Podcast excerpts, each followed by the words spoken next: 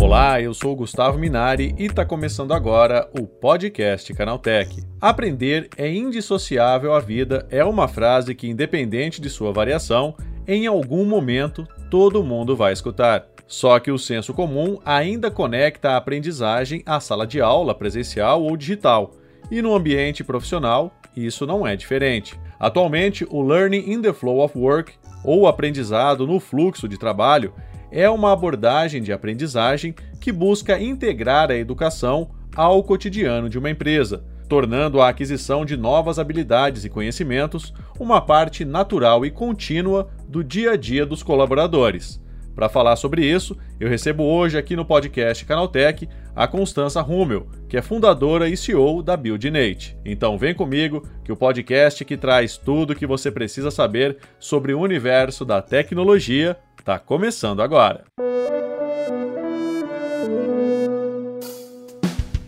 Olá, seja bem-vindo e bem-vinda ao podcast Canaltech, o programa que atualiza você sobre tudo o que está rolando no incrível mundo da tecnologia. Não se esqueça de seguir a gente no seu aplicativo preferido para receber sempre os episódios novos em primeiríssima mão. E é claro, aproveita para deixar uma avaliação para a gente por lá. Diz aí o que você está achando do podcast Canaltech. Combinado? Então vamos ao tema de hoje.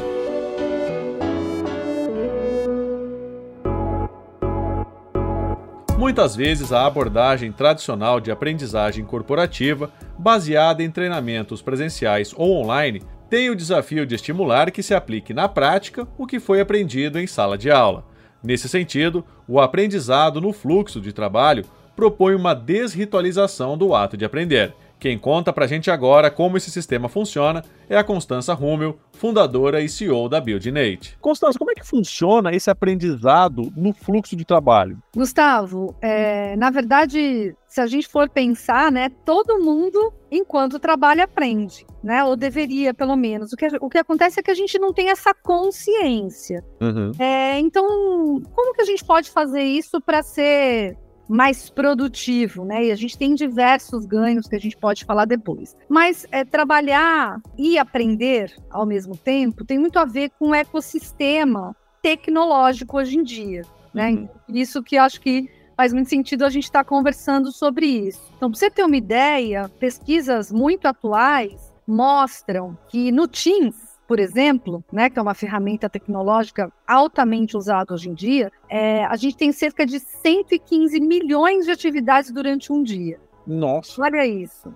Então é um aplicativo, né, que nos ajuda a achar materiais lá dentro, fazer conexões com os nossos pares no trabalho, né? O Slack, que também é uma outra ferramenta super interessante, onde você pode ter conteúdo tagueado, tirar dúvidas, se conectar com as pessoas para é, é, poder aprender também, a gente tem cerca de 12 milhões de atividades. E por que, que isso apareceu? Né, de uma hora para outra, que a gente, não sei se você concorda comigo, mas a gente está muito acostumado a olhar treinamento, aprendizagem, educação com momentos muito ritualizados, né? É verdade. Para tudo, Uhum. Agora eu vou estudar, entro naquele learning, pego um livro, escuto um podcast, por exemplo, esse, né? Só que isso foi se distanciando, foi dificultando à medida que a gente começou a trabalhar muito.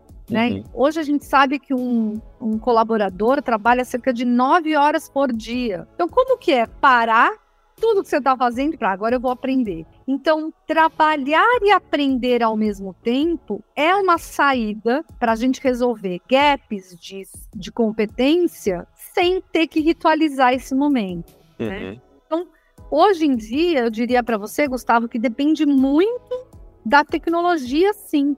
Então, esses APIs, né?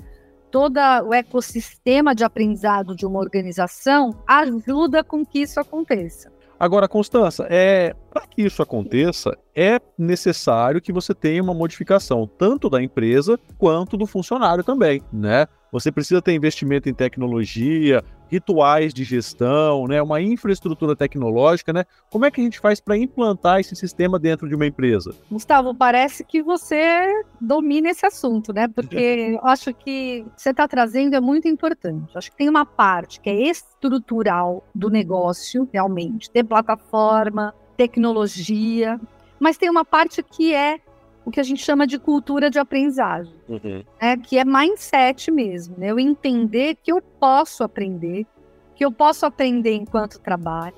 E esse, eu, eu dividiria primeiro em dois pontos que você já na sua própria pergunta dividiu. Tem uma parte de mindset, né, que eu acho que é uma grande responsabilidade do RH e do, da liderança, uhum. e uma outra parte que é infraestrutura e as duas, se as, as duas partes trabalharem bem numa engrenagem, a gente tem um ambiente perfeito para fazer isso acontecer.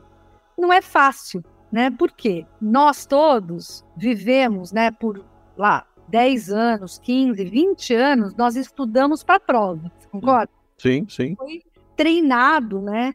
Meu pai sempre fala, catequizado para uh, estudar por uma moeda de troca específica. Uhum. Nota, promoção, não importa o que, né? Promoção de nível, às vezes no inglês, a gente pode pensar em, em várias formas.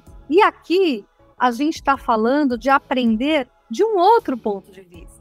Uhum. Aprender para evoluir, para ser sustentável no trabalho, para colaborar, para trazer melhores resultados. E esse aprendizado é um aprendizado que não depende de uma moeda de troca, ele depende do meu desejo de estar ali presente e aprender, né?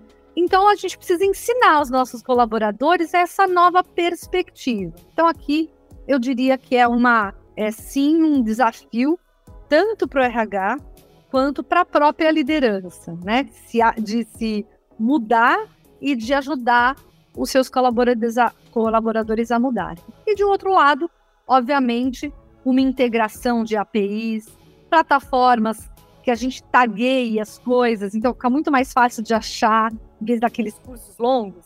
Uhum. Né, que a gente entrava, uma hora de curso de learning, e você ficava meio perdido lá, parava porque entrava uma reunião, você tem que sair, depois quando você volta, você já. Não, coisas mais curtas, né? A gente chama flashcards, podcasts curtinhos, um grupo que já aprendeu com aquilo, né? Como que ele pode é, formatar aquele aprendizado e deixar disponível para a organização encontrar isso de uma forma fácil. Então, eu acho que a gente tem, respondendo, né, finalizando essa resposta, a gente tem um, uma, uma coisa, um, um jeito de resolver mais tecnológico, estrutural, de infraestrutura, e também um jeito de resolver comportamental. Né? Acho que RH e liderança tem que ficar esperto com isso. A gente tem algumas empresas que já estão investindo nisso, empresas grandes, né, Constância, tipo a Microsoft, que você teria uma série de gamificações, de nanoaprendizagem. Esse é o caminho, né? Você pegar esse exemplo de empresas grandes que já estão investindo nisso e aplicar isso para a realidade de empresas um pouquinho menores também,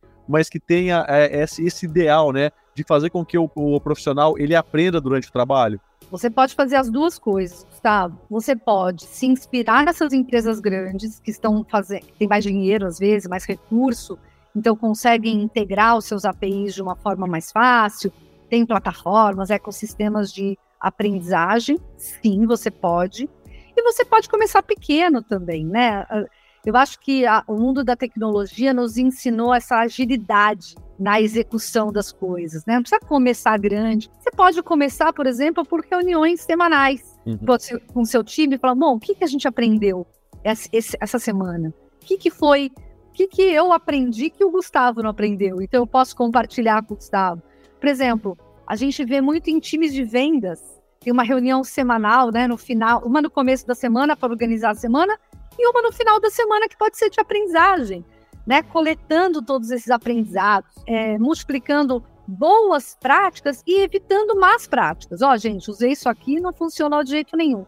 Então, sim é possível, mas sim é possível também a gente fazer passos menores que nos ajudam a, a crescer. Agora, Constança, para a gente já ir encaminhando para o final, né, quais são as vantagens, tanto para o funcionário quanto para a empresa, quando é aplicado esse sistema de aprendizado durante o trabalho? Bom, eu posso primeiro dizer que a, talvez a primeira, o primeiro grande benefício seja ó, alguns dados que a gente tem numa pesquisa do Josh Bursin, que ele fala o seguinte, que os heavy learners, né, essas pessoas que aprendem muito, elas têm menos estresse, 47% menos estresse que as outras pessoas. Elas se sentem 39% mais produtivas. Tem aqui alguns outros números que aqui eu não vou mencionar, acho que esses dois são os mais importantes. Além deles, o que, o que acontece é que, é, sabidamente, empresas que aprendem mais são mais é, são muito mais capazes de fazer viradas,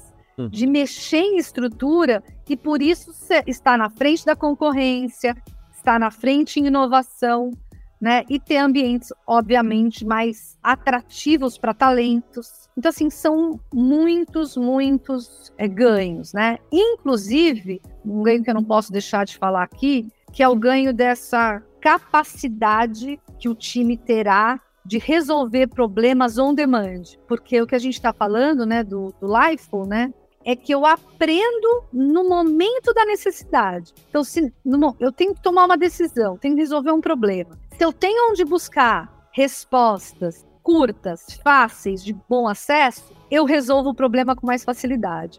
Se eu resolvo o problema mais, com mais facilidade, eu me sinto mais feliz, eu, eu sim me sinto mais competente, a empresa ganha com essa agilidade, sabe? Hoje o quanto resolver um problema de forma rápida pode é, acelerar os resultados. Né?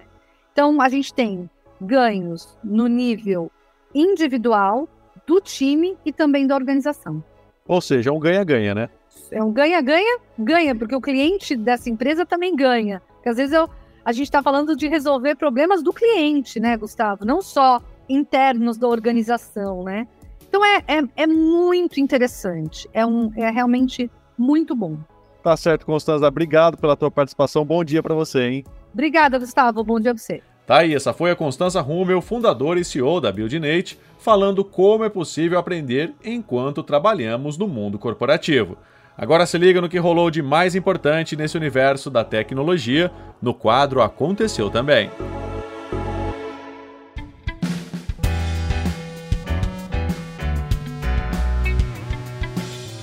Chegou a hora de ficar antenado nos principais assuntos do dia para quem curte inovação e tecnologia. O Spotify vai deixar os usuários brincarem de correio elegante e declararem o seu amor de uma maneira diferente. A ação comemorativa é para celebrar o mês de São João, quando ocorre a tradicional paquera qualquer pessoa poderá se declarar na caixinha de perguntas do perfil oficial do Spotify Brasil lá no Instagram. Você terá 24 horas para deixar uma mensagem de amor para o seu parceiro, se revelar para um crush ou fazer a média com o marido ou a esposa. A ação ocorre em parceria com o cantor João Gomes, que vai atuar como uma espécie de cupido dos apaixonados. O novo projeto de lei que tramita na Câmara pode ajudar os motoristas a identificar se o condutor que está em um veículo próximo é recém-habilitado e, portanto, mais suscetível a não estar acostumado com situações corriqueiras do trânsito. O deputado federal José Nelto sugeriu em seu texto que os carros e demais veículos passem a exibir uma placa indicativa ou um adesivo de motorista recém-habilitado por um período de quatro meses após a expedição da CNH do condutor. A matéria aponta que o adesivo deverá ser autocolante, de ampla visibilidade e distribuído pelas autoescolas aos alunos, tão logo eles consigam a aprovação para emitir a primeira carteira nacional de habilitação. Uma década após o seu lançamento oficial, o Chromecast de primeira geração deixa de ser suportado oficialmente pelo Google e não receberá novas atualizações de sistema ou de segurança, nem mesmo suporte técnico. O Google afirma que os usuários podem notar uma certa queda em performance. Apesar de a notícia parecer alarmante para alguns consumidores, isso não significa que o seu Chromecast de primeira geração deixará de funcionar de imediato, mas com o passar dos anos, aplicativos e funcionalidades podem ficar desatualizados. Assistente virtual do Windows, a Cortana, deve ser removida do sistema operacional até o final de 2023. Segundo a Microsoft, O objetivo é dar espaço para sua nova inteligência artificial Windows Copilot, que promete entregar tudo o que a antecessora não fazia.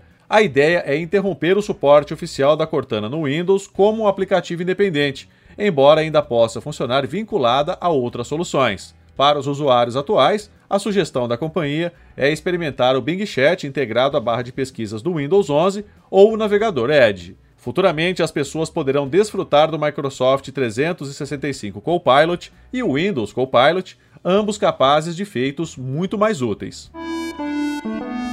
O governo da Rússia acusou a Apple de cooperar com o governo dos Estados Unidos numa operação de espionagem que teria comprometido milhares de dispositivos de cidadãos do país. O ataque também teria acontecido em embaixadas de países aliados à Rússia, assim como contra iPhones e iPads usados em missões diplomáticas realizadas pelo país. O órgão cita que os achados do Serviço Federal de Segurança apontam o uso de uma vulnerabilidade de software, até então desconhecida, para o comprometimento dos dispositivos com iOS e iPadOS. Por outro lado, o comunicado não poupa ataques aos Estados Unidos e à Apple, a quem o governo russo acusa de trabalhar ao lado da Agência de Segurança Nacional na espionagem de cidadãos russos. Em comunicado enviado à imprensa, a Apple disse jamais ter trabalhado ao lado de governos para inserir portas de entrada em seus produtos e que isso jamais vai acontecer. O governo dos Estados Unidos não se pronunciou sobre o assunto. Tá aí, com essas notícias, o nosso podcast Canaltech de hoje vai chegando ao fim. Lembre-se de seguir a gente e deixar uma avaliação no seu aplicativo de podcast preferido. É sempre bom lembrar que os dias de publicação do programa são de terça a sábado, com o um episódio novo às 7 da manhã para acompanhar o seu café. Lembrando que aos domingos tem também o Vale Play, o podcast de entretenimento do Canal Tech. Esse episódio foi roteirizado e apresentado por mim, Gustavo Minari, e a edição foi da Julie Cruz. O programa também contou com reportagens de Alveni Lisboa, Vitor Carvalho, Paulo Amaral e Felipe Demartini. A revisão de áudio é da dupla Gabriel Rime e Samuel Oliveira com trilha sonora de Guilherme Zomer. E a capa desse programa foi feita pelo Eric Teixeira. Agora nosso podcast vai ficando por aqui. A gente volta amanhã com mais notícias do universo da tecnologia para você começar bem o seu dia. Até lá, tchau, tchau.